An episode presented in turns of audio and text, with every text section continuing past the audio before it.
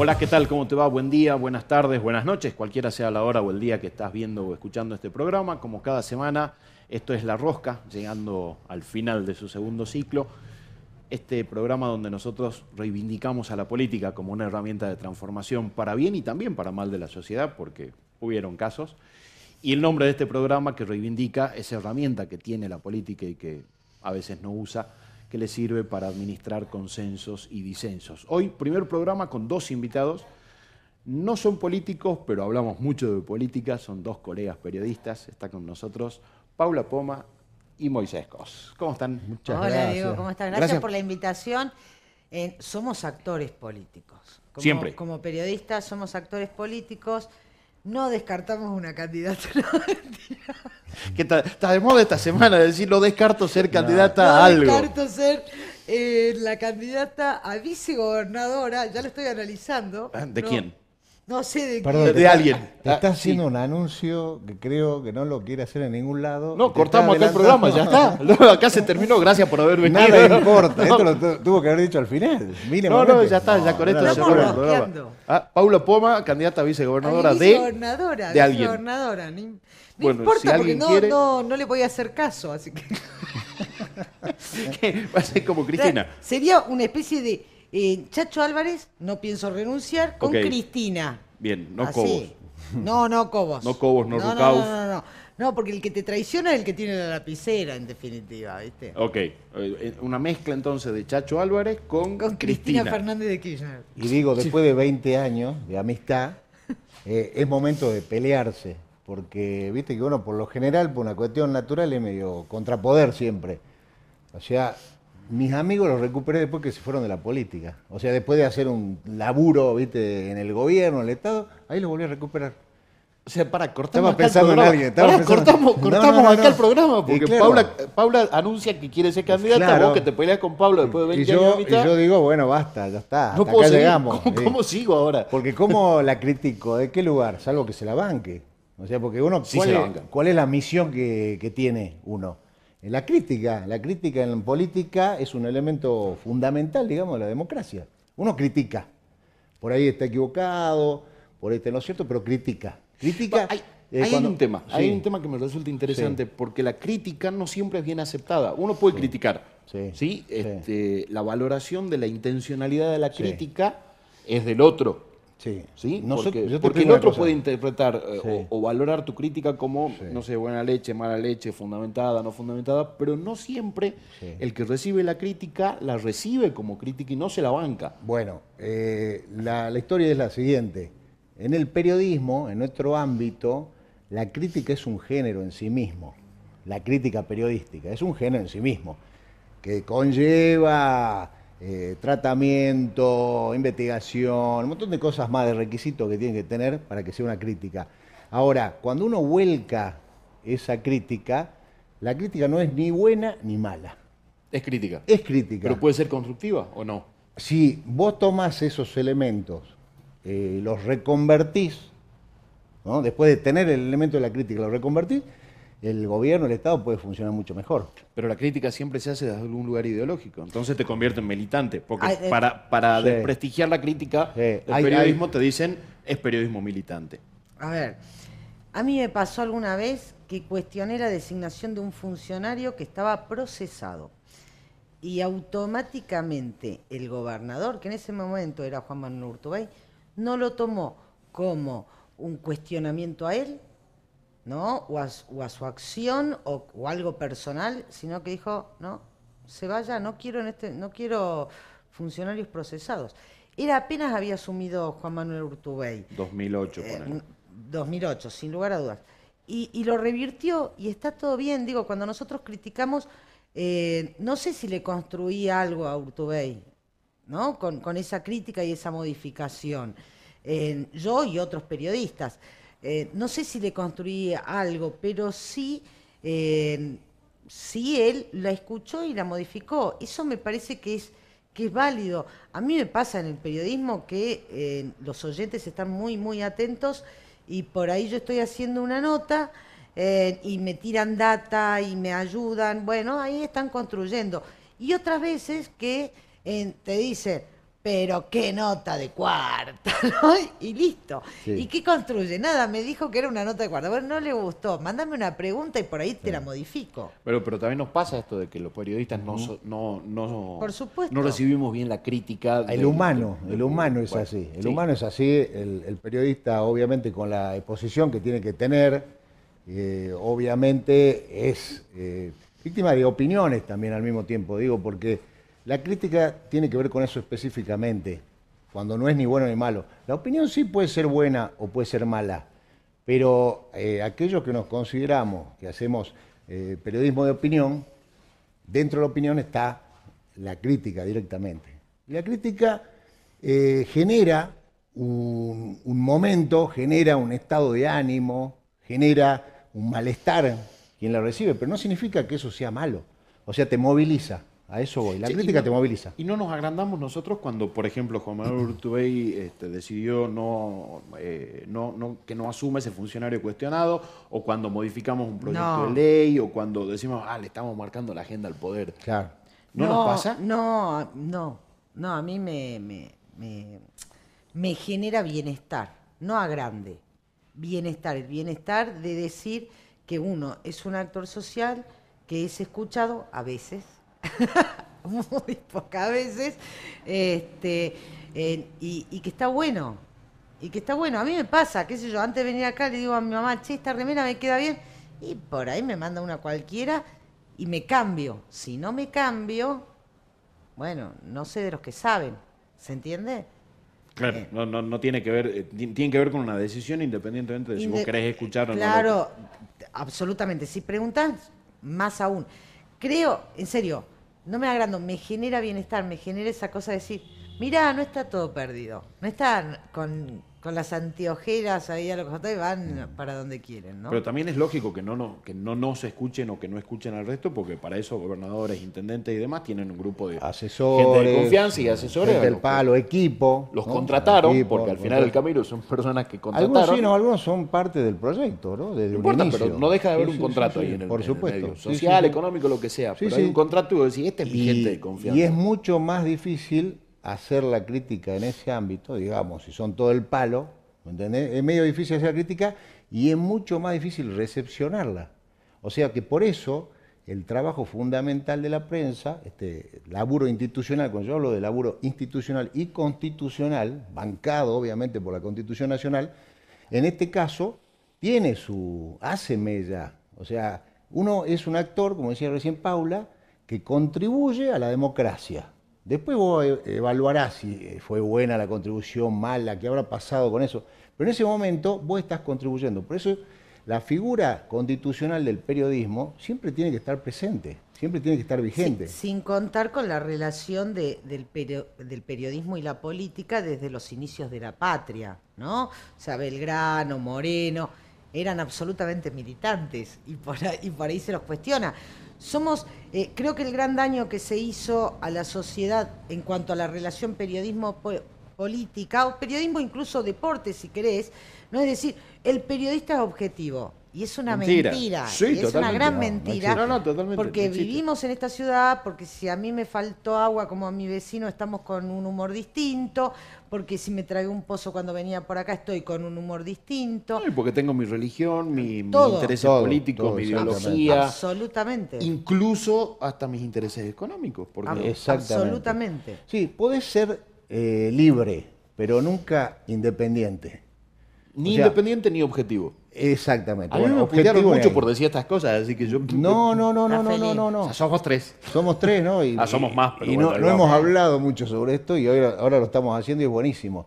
Yo tenía que ir, por ejemplo, a la psicóloga a este mismo horario y vengo con Comba y estoy hablando de estos temas que a mí verdaderamente me hacen bien. O sea, es buenísimo. Y Me ahorré la psicóloga, no y le pago a la psicóloga. entiende Y no más te que la cobro. psicóloga. Y y no, te estoy, y no te estoy cobrando lo que te cobra la, la No, no, para nada, para Bien. nada, para nada. Bien, eso ya es bueno. Es buenísimo, es Che, buenísimo. ¿Y cómo ven la política este año?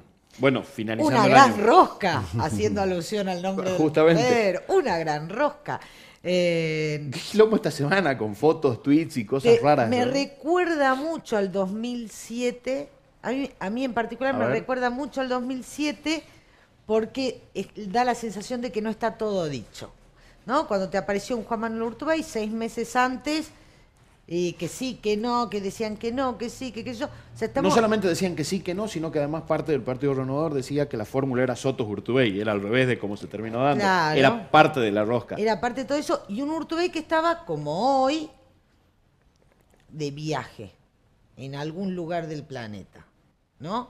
Hablo de Juan Manuel Urtubey porque es un actor, más allá de que él niegue eh, presentarse en estas elecciones, sin lugar a dudas es un actor político importante para la provincia, con proyección nacional, y que a su vez, y que a su vez ¿qué- qué- tiene. vos decís, disculpa que yo me meta, soy periodista, quiero preguntar, pero me, me gusta, ¿no? Me gusta esta parte. Vos, vos vos decís que está jugando Juan Manuel Urtubey en este momento. Absolutamente, absolutamente. Y está en representación. Está su hijo por un lado, por supuesto que la rejuega el silencio. Está su hijo por un lado, está su hermano por el otro en una mesa muy ampliada, Muy diversa. que no es Sí, ni no más es ni menos es ampliada. ampliada, no es amplia, es ampliada, es como Claro. nunca visto en Claro. Salta ¿Cómo esa. que nunca visto? Eh, No es ni más ni menos ver, que el saincismo. No, no, no, no, no. No, no, no. Yo para mí nunca he visto. A ver, eh, cuando viene también Juan Manuel Urtubey con un frente, Sí, también. incluía eh, esa, esos primeros pasos del proyecto nacional y popular, que entró por la, por la ventana. Pero ¿no? incluía Juan Manuel- parte del Partido Renovador pero que no eran tan incluía y populares. parte del Partido Renovador. Y en aquel momento no había un crecimiento de la derecha que se- Bueno. o, o de los libertarios de la derecha tan Bueno, fuerte pero que se puede ver expresado hoy en un Zapata. en un Hasta el peor de, lo- de- de- de la gente del Partido Renovador de Salta, que hubo gente muy valiosa, por cierto, pero hasta el peor del Partido Renovador de Salta, partido conceptualizado en la época de la dictadura, porque de- deviene de ahí, de guste o no, deviene de ahí, digo, no tenían, no trasvasaban esos límites que hoy se trasvasan, por ejemplo, con el tema de la locura absoluta de plantear algo hasta personal de otra, de, otra figura política, ese ese tipo de cosas que, por ejemplo, ha traído el olmedismo, ¿no? que hoy lo tenemos en gran medida a nivel nacional con un Milei. O sea, esos límites todavía no estaban superados. Pero porque los límites de la ideología también se fueron corriendo con el correr del tiempo, ¿no? Estamos hablando de un- un- una época política en Salta de hace 14, 15 años atrás, totalmente diferente en Salta, en Argentina, en la región y en el mundo. Eh, es, es- es como incomparable, pero sí me pareció raro en lo personal eh, la molestia del ministro de Gobierno, por ejemplo. Eh, a, a ver, hablamos puntualmente de una foto de una cena en donde estaba Emiliano Estrada, Los Oleavi, José Urtubey, Zapata, eh, Verónica Caliba en la misma mesa con Zapata, que es una Con- cosa que es medio impensado. Y gente del, del PRO, había como de todo un poco y el ministro de gobierno viene y se enoja. Sindicalista, estaba el del sindicato de farmacia. Sí, pero el ministro de gobierno viene y se enoja cuando el gobierno de la provincia está conformado Yo sí por soy personas perdón, ¿no? yo, yo te lo, yo te lo sintetizo y ahí te dejo. Yo no estoy Eh, segura. Yo, la verdad, si fuera opositor en Salta, si fuera opositor en Salta, lo contrato a Villada. Como mi jefe de Iba a campaña. decir lo mismo, Lo estamos- contrato porque Claro. pudo haber pasado un poco más desapercibido, sin tener tanta trascendencia. Para mí tanta le erró el camino, sí. Y, y con la crítica, porque ahí sí fue una crítica de ¿No Villada. será parte de ese armado, Villada? No, no, no, no creo. Porque la No, promoción no. se la dio él más que nadie. O sea, Sí, era una foto más de gente que se reunía a rosquear, ¿no? como dice el, el programa, a rosquear y ver política, y hasta ahí Que al final, si vos ves una reunión de gabinete del gobierno provincial, es una rosca similar. También, Porque pero- tenés un tipo como de los Ríos que viene del PRO y un tipo como Carlos Morelo que viene de, de- pero, de la pero- izquierda y los tenés claro, confluyendo pero Villada que espacio. es sumamente hábil, hay que, hay que reconocerlo. En esta, la verdad, se la dejó picando a un montón de lucuraciones que se hicieron por ahí, que yo no sé si a, a futuro van a servir esas lucuraciones o ese armado, porque el que puso en el tapete la, la palestra, si se quiere, política, a este sector, que no tenía a nadie quien lo difunda, solo con una fotito, lo terminó haciendo el ministro de gobierno de eh, el Gustavo propio. Gustavo Sáenz. ¿Vos decís que lo retaron? Nosotros sabemos Nosotros que lo sabemos- A ver, a ver, a ver, a ver, a ver. Sí, se- se- fue, Sí, fue, hubo- fue fuera de tiempo político. Hubo, hubo enojo, hubo enojo en, en el Granbur por, por el hater Villada. Seamos sinceros, a mí me divirtió en alguien que tiene ganas de salir a, discutir, por lo menos decirle, ah, no son puristas, usted tampoco. Digo, esto, esta chicana eh, que por lo menos te, te mete en lo que puede llegar a ser las elecciones 2023 y no fake. Porque, la, porque estoy medio podrida de la fake que te inventan eh, noticias o novedades de alguien que son absolutamente me- mentirosas. Acá hubo una reunión, a Villada no le gustó, le dijo, ay, usted que se creen purista. No la si-". careteó. No la no careteó. careteó, No, no la careteó, y no le saltó el, el- el- el político ya de campaña, porque ya Pero- están todos pero los vestidos de campaña. camino.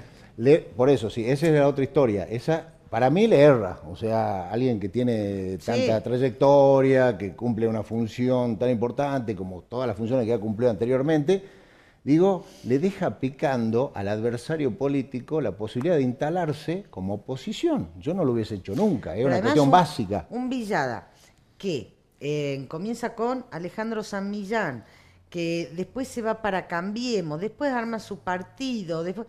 No puede hablar de purismo político nunca. No, no es ese el camino, y, claro. y lo más grave de un ministro de gobierno, que es el ministro político, es eh, esta, esta cosa como que no le gusta el diálogo. Villada tendría que festejar el diálogo. Claro. Claro, Él- para mí el camino era ese. Él Decir, promoverlo. Buenísimo que se junten, vamos a una competencia. ahí te revienta la Nos vemos, nos vemos en mayo, muchachos, Claro. armen algo, está buenísimo. Correr el riesgo de él, Cristina, Qué bueno. del armen, Sí, si no les gusta, sí, armen un partido y Claro. las elecciones. Te arman un partido y te ganan las elecciones. claro, no, no, no, después así Sí. no fue en el Bueno, 2015. eh, ¿no? por eso, eh, sabiendo todo eso y conociendo la historia, mínimamente te tenés que enfocar justamente en un momento. Claro, qué y bueno ahí se que las generaron. fuerzas vivas de esta provincia estén activas alguna vez. Ahora Sí, que celebremos la democracia, que- el disenso. algo y los revienta.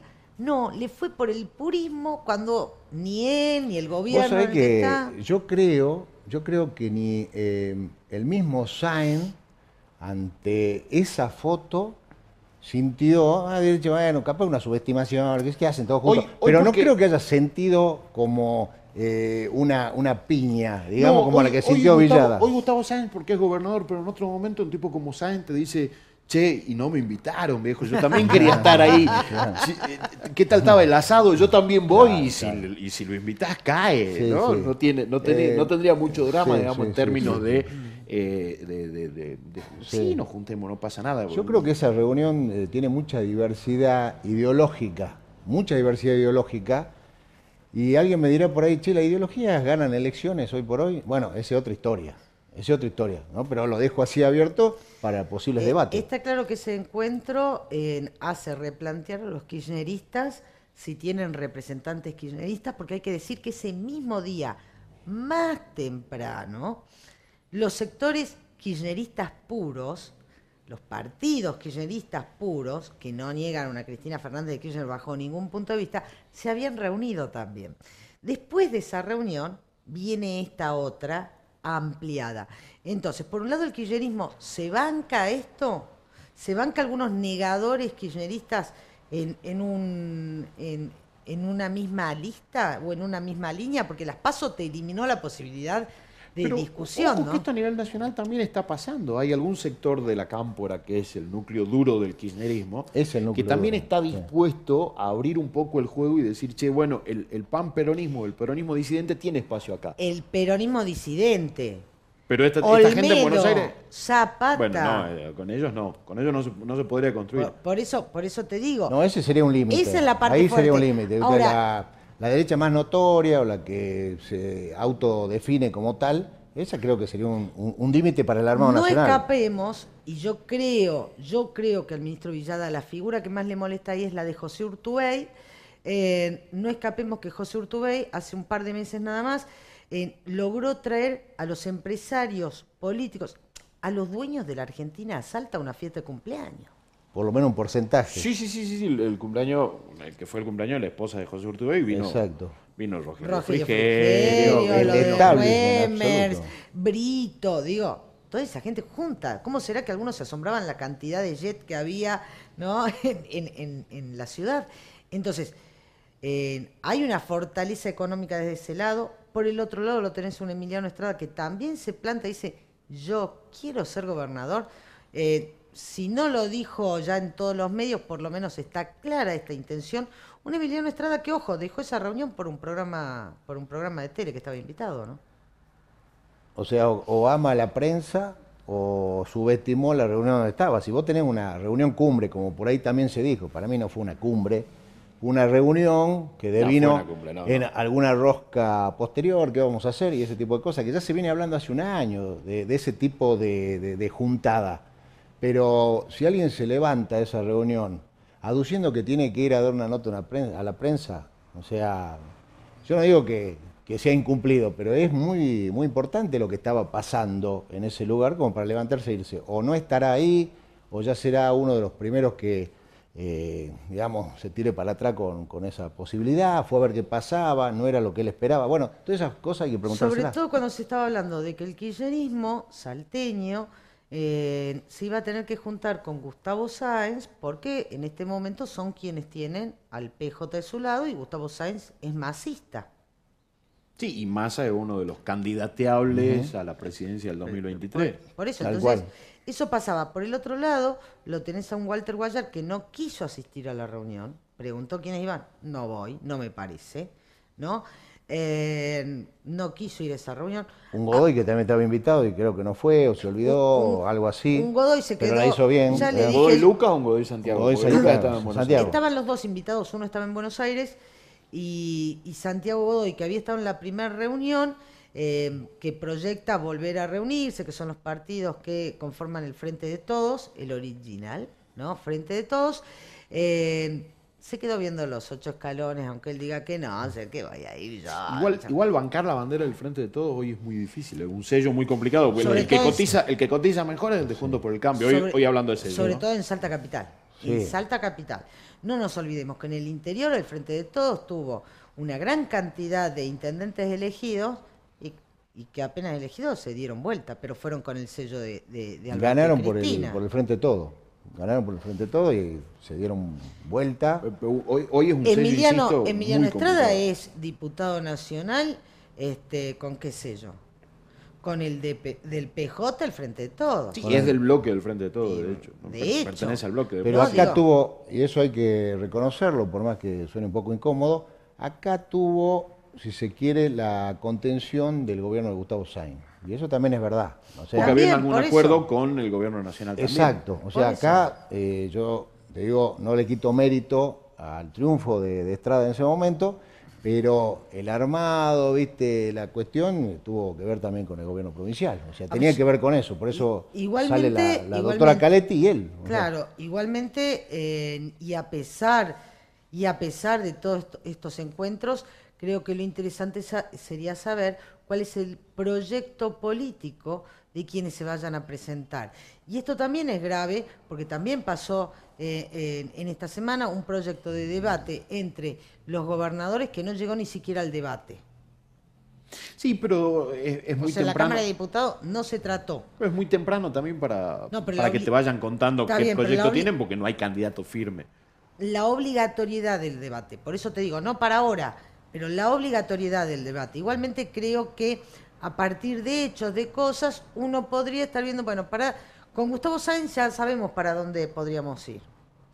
Con un José Urtubey que no descarta la posibilidad de ser eh, candidato a gobernador, según lo dijo en FM Noticias, eh, ¿sería igual que el hermano o sería distinto?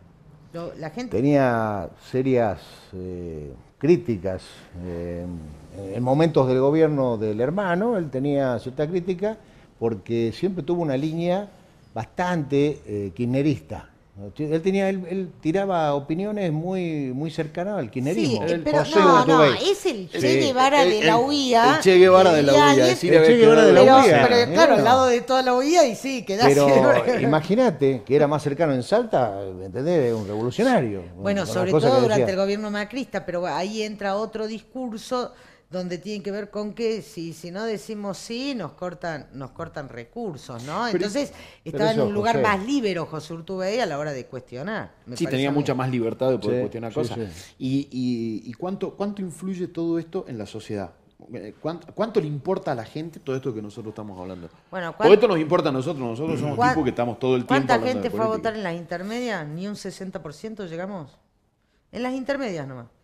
No le importa, ¿por qué? Porque el político le ha hecho creer que o es lejano o ahora parece que es parte de la fama, sos el famoso al que no tenés acceso, ¿no? Eh, y tendría que importarle mucho y entender que su realidad social pasa, pasa por lo que haga o deje de hacer un político. Toda.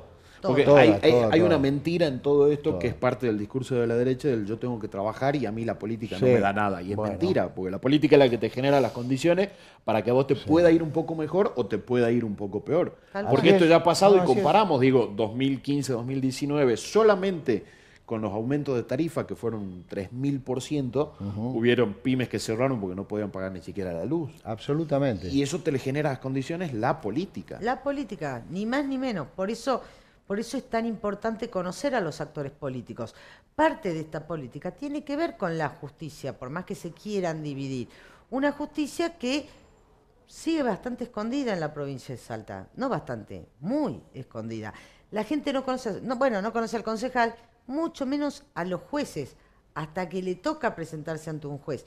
Ese también es un punto donde creo que los periodistas tenemos que poner eh, el ojo atentamente, ¿no? A ver qué pasa en la justicia, por qué un abuso a una menor por parte de alguien termina dos años escarcelable. ¿O por qué termina con 10 años preso? ¿De qué depende? ¿No? ¿De qué libro, de qué parte de la biblioteca depende que un juez tome estas medidas o no? ¿O quién, o quién era? Cuando hablamos de abuso y hablamos de menores es muy difícil conocer ¿no? el, el acusado de la relación porque hay menores.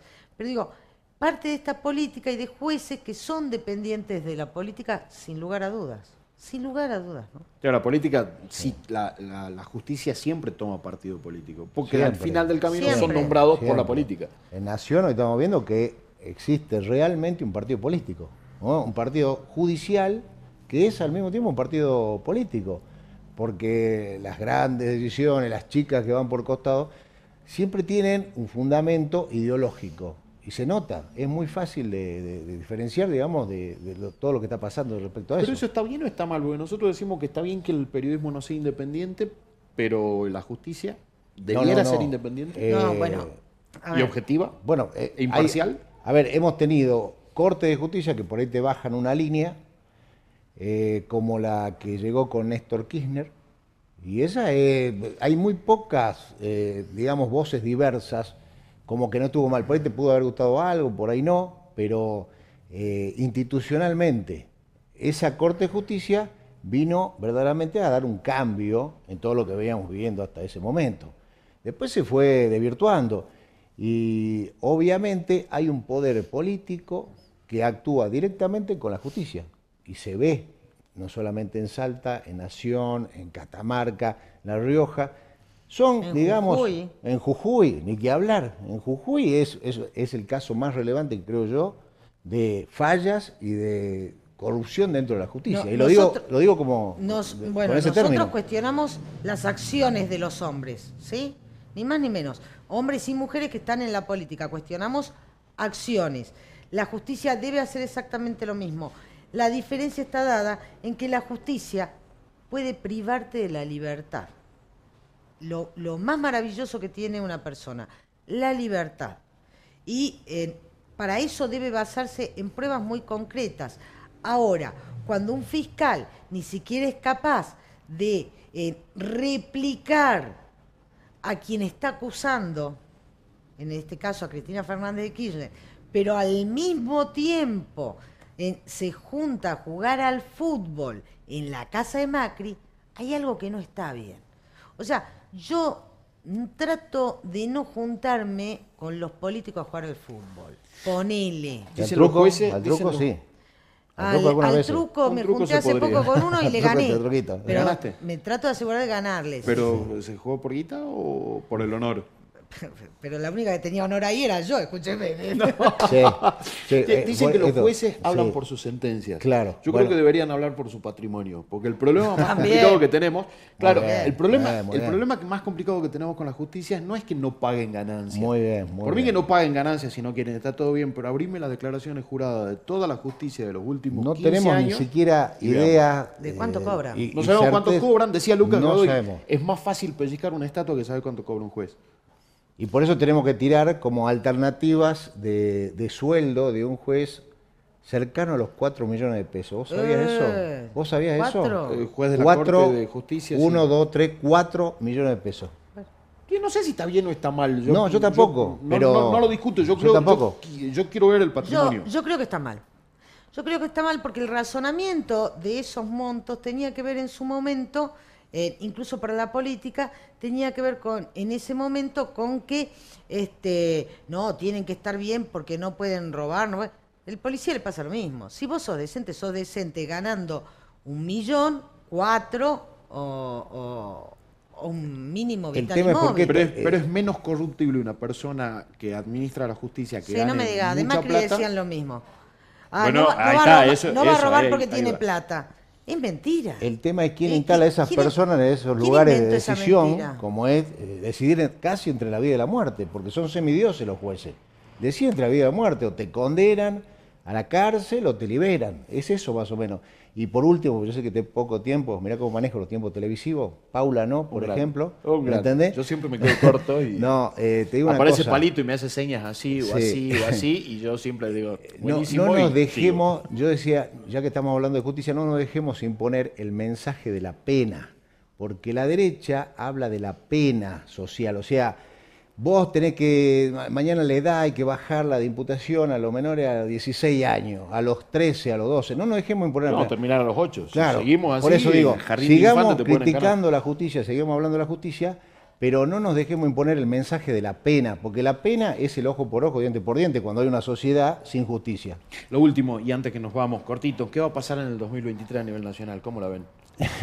Pará, ¿no? hay, hay varios escenarios, un escenario de cuartos 11 o muy meses faltan. Sí, 11 meses. Eh, A- polari- a 11 meses, ¿qué lo- qué Hoy yo te puedo decir, para mí es eh, obviamente un escenario polarizado, donde van a haber eh, dos grandes sectores, como lo hay hasta el momento casi en la historia del país, ¿no? con algunas definiciones por ahí entre medio, pero estamos hablando del el macrismo que va a reunir, pues ya no con Macri, pero el macrismo, ese que lo entendimos en la Argentina, que es un movimiento político que había que ganarle, que hagan un partido y hagan las elecciones, bueno, el macrismo existe, eh, que va a salir con Milei también como uno de sus jugadores, se va a aglutinar todo ahí, no sé quién va, quién va a ser el candidato, y del otro lado va a salir el peronismo.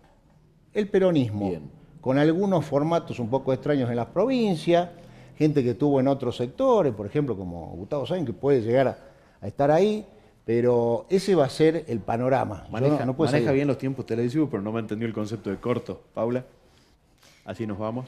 Eh, yo quiero que gane Argentina eh, contra. ¿Quién nos toca contra Australia? Es fácil más eso. fácil. Es fácil. Es más fácil en esta Argentina saber qué va a pasar en el Mundial que lo, lo que va a pasar. Analice, en- no tenga miedo. No el Estos programas próximo son para año, analizar, dentro de un ¿no? mes. No, yo, no. yo tiro una a 11 meses. Dale. A 11 meses. Sí, para mí la candidata es Cristina, lo obliga a Macri a terminar de ser candidato.